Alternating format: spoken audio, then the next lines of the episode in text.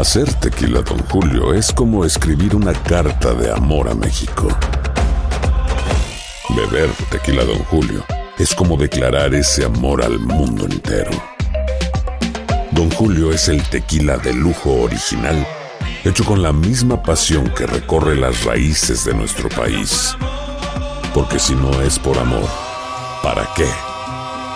Consume responsablemente. Don Julio Tequila, 40% alcohol por volumen, 2020. Importado por Diageo Americas, New York, New York. Boost Mobile tiene una gran oferta para que aproveches tu reembolso de impuestos al máximo y te mantengas conectado. Al cambiarte a Boost, recibe un 50% de descuento en tu primer mes de datos ilimitados. O, con un plan ilimitado de 40 dólares, llévate un Samsung Galaxy A15 5G por $39.99. Obtén los mejores teléfonos en las redes 5G más grandes del país. Con Boost Mobile, cambiarse es fácil. Solo visita boostmobile.com. Boost Mobile, sin miedo al éxito. Para clientes nuevos y solamente en línea, requiere AroPay. 50% de descuento en el primer mes requiere un plan de 25 dólares al mes. Aplican otras restricciones. Visita boostmobile.com para detalles.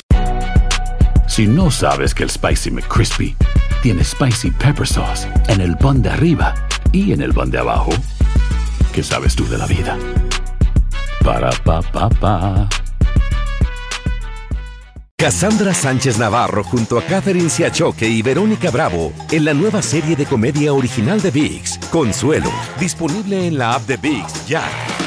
Escuchas los podcasts de Buenos Días América, compártelos y ayúdanos a informar a otros. Vamos inmediatamente con nuestro próximo invitado, un colega eh, de primer impacto, Ricardo Arambarri que estuvo en Europa hace un rato y que le costó, pero mucho, mucho trabajo regresar a los Estados Unidos. Vamos a ver qué tiene que decirnos acerca de esa odisea. Ricardo, bienvenido a Buenos Días América, hermano. ¿Qué tal? Buenos días, saludos a ese trío maravilloso que nos entretiene en la mañana. Aquí estamos. Gracias, hermano mío. Y gracias a ti por el trabajo que haces en la tele. Eh, caramba, que yo no sabía que tú estabas en Europa. ¿Qué estabas haciendo por allá? Eh, nosotros vamos a Europa regularmente todos los años. Mis padres viven en Guernica, en la norte de España, y mi esposa es mitad francesa, o sea que tenemos un compromiso, ¿no? Eh, lo llamamos eh, eh, peregrinación, por decirlo así, pero en realidad vamos a visitar parientes. Y este año habíamos hecho un plan gigantesco porque íbamos a a depositar las cenizas de mi difunta eh, suegra en Poitiers, en Francia. Y, nada, habíamos salido ya desde aquí porque mi suegro había salido desde Fort Lauderdale en un barco dos semanas antes, o sea, lo íbamos a recoger en Barcelona. Y ahí fue que nos agarró en, medio de, de, la locura de la pandemia.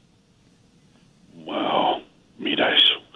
Y, y Ricardo, háblanos un poco entonces acerca de, porque tú estás ahora en los Estados Unidos, ¿correcto? Sí, sí, estamos en Estados Unidos en casa cumpliendo con la cuarentena obligatoria de viajero. Okay, Nosotros salimos, eh, salimos hacia París y de París nos fuimos a Poitiers. En Poitiers mi esposa heredó una casa de su madre y ahí tenemos un auto y todo.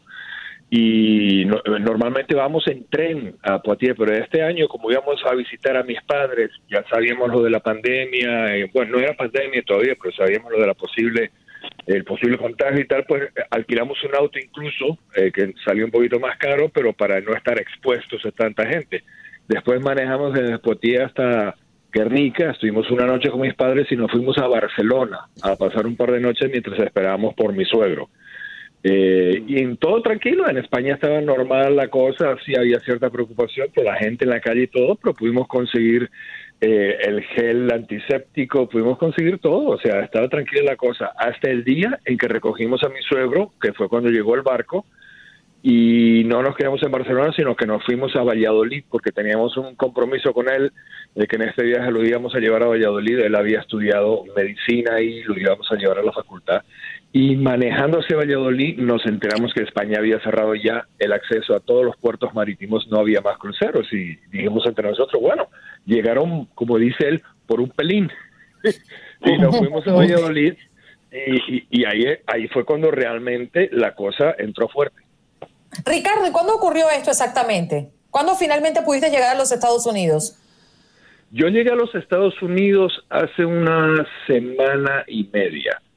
Eh, esto ocurrió hace aproximadamente dos semanas y cuando llegamos, en estando en Valladolid, cuando nos despertamos en la mañana, veo los periódicos y veo que dice España está en guerra, eh, Europa cierra las puertas y bueno, dijimos, ok, pero no nos dimos cuenta de la magnitud de lo que estaba pasando hasta que salimos a la Plaza Mayor de Valladolid y vimos que estaba totalmente vacía. Estábamos tomando las fotos características de turistas y tal, pero no había nadie en la calle, excepto un, pequeño café que estaba abierto y nos sentamos a tomar algo y en eso llegó la policía y desordenó el cierre también. fue cuando dijimos, no, vamos a, a buscar el carro y nos vamos. Entonces nos fuimos manejando hacia Guernica Estuvimos con mis padres ahí media horita, una visita apresurada nada más. El hotel que habíamos reservado nos canceló y seguimos manejando hacia el norte, hacia Francia. Entonces, eh, cuando llegamos a Francia se veía un poco diferente la cosa, no había tanta presión y nos quedamos más tranquilos.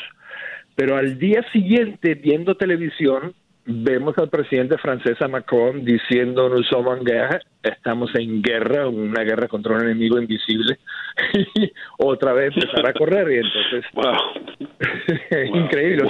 mira, mi suegro, mi suegro lo ponía de esta manera, eh, que es un poco, eh, un poco no sé, de, de muñequitos, ¿no? Pero él lo decía que es como estar en una película y ver y estar corriendo y ver hacia atrás y ver que los muros se están cayendo, las paredes se están cayendo y te están persiguiendo. Y tú corres y corres y corres, teníamos esa presión encima. Boost Mobile tiene una gran oferta para que aproveches tu reembolso de impuestos al máximo y te mantengas conectado. Al cambiarte a Boost, recibe un 50% de descuento en tu primer mes de datos ilimitados. O, con un plan ilimitado de 40 dólares, llévate un Samsung Galaxy A15 5G por $39.99. Obtén los mejores teléfonos en las redes 5G más grandes del país. Con Boost Mobile, cambiarse es fácil. Solo visita boostmobile.com. Boost Mobile, sin miedo al éxito. Para clientes nuevos y solamente en línea, requiere AroPay. 50% de descuento en el primer mes requiere un plan de 25 dólares al mes. Aplican otras restricciones. Visita Boost para detalles. Óigame, Ricardo, quienes, quienes estamos acostumbrados a verlo a usted en la televisión, eh, sus colegas y especialmente la audiencia de Univisión que tanto lo sigue y tanto lo admira, estamos acostumbrados a verlo meterse en cualquier situación y en cualquier condición. Lo hemos visto en campos de guerra, lo hemos visto en terremotos, lo hemos visto en huracanes, en fin. Usted es un hombre de armas tomar en esto del periodismo y debe estar acostumbrado. Pero, ¿Cómo era la situación con Natalie, su esposa, quien sabe cómo es verlo usted en televisión en estas circunstancias, pero no, seguramente no está acostumbrada a vivirlas en vivo y en directo?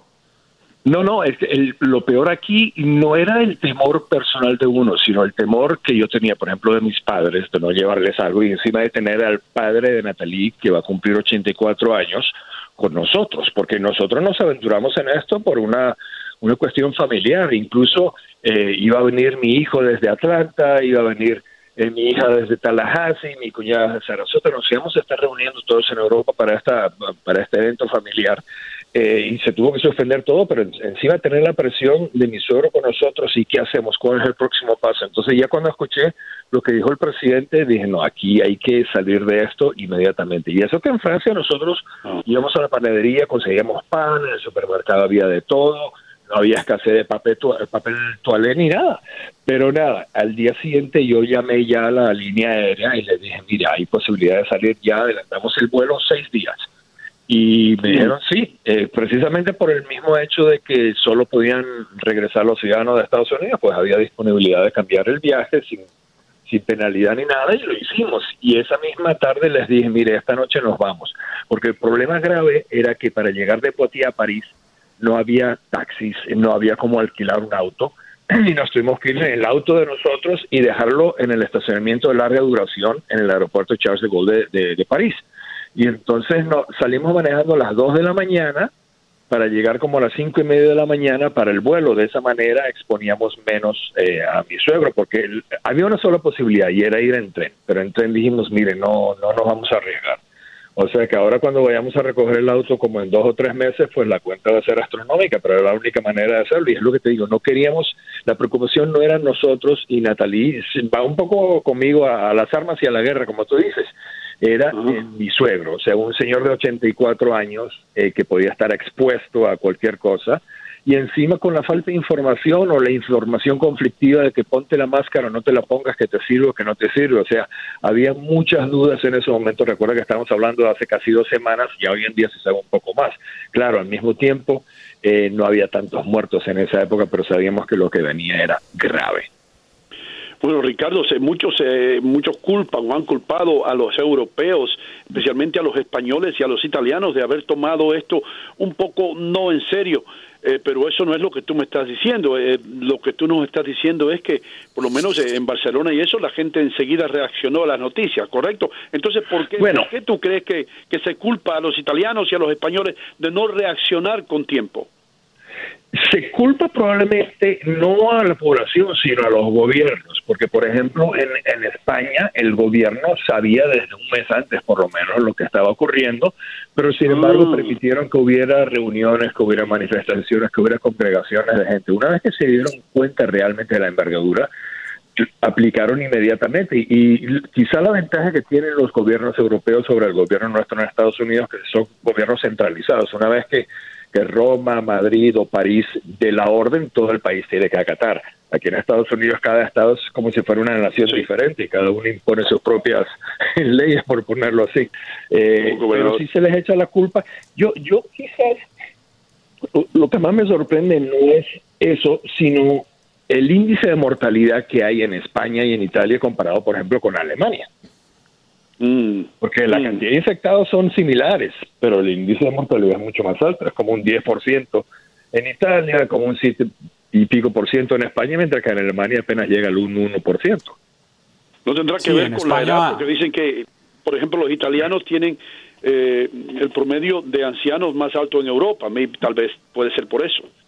Es posible que, que, sea eso, es posible también la manera en que hayan eh, también la, disponibilidad de camas en hospitales y todo eso, porque una de las cosas más tristes que he escuchado de España y de Italia es que los médicos tenían que tomar la decisión de decidir a quién van a dejar morir para que hubiera espacio para otra persona. Y esa es una posición bastante lamentable para, para un galeno que, cuya misión es salvar vidas.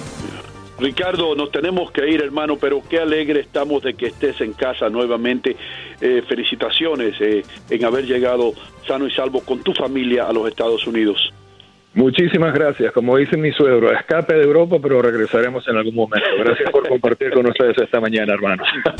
Has escuchado el podcast de Buenos Días América. Gracias por preferirnos y no olvides compartirlo. Boost Mobile tiene una gran oferta para que aproveches tu reembolso de impuestos al máximo y te mantengas conectado. Al cambiarte a Boost, recibe un 50% de descuento en tu primer mes de datos ilimitados. O, con un plan ilimitado de 40 dólares, llévate un Samsung Galaxy A15 5G por $39.99. Obtén los mejores teléfonos en las redes 5G más grandes del país. Con Boost Mobile, cambiarse es fácil. Solo visita boostmobile.com. Boost Mobile, sin miedo al éxito. Para clientes nuevos y solamente en línea, requiere AroPay. 50% de descuento en el primer mes requiere un plan de 25 dólares al mes. Aplican otras restricciones. Visita Boost para detalles. Si no sabes que el Spicy McCrispy tiene Spicy Pepper Sauce en el pan de arriba y en el pan de abajo, ¿qué sabes tú de la vida? Para, pa, pa, pa. Cassandra Sánchez Navarro junto a Catherine Siachoque y Verónica Bravo en la nueva serie de comedia original de VIX, Consuelo, disponible en la app de VIX ya. ¿No se merece tu familia lo mejor? Entonces, ¿por qué no los mejores huevos? Ahora, Egglands Best están disponibles en deliciosas opciones. Huevos clásicos, de gallina libre de jaula y orgánicos de Egglands, que ofrecen un sabor más delicioso y fresco de granja que le encantará a tu familia. En comparación con los huevos ordinarios, Egglands Best contiene la mejor nutrición como 6 veces más vitamina D, 10 veces más vitamina E y el doble de omega 3 y B12. Solo Egglands Best. Mejor sabor, mejor nutrición, mejores huevos. Visita egglandsbest.com para más información.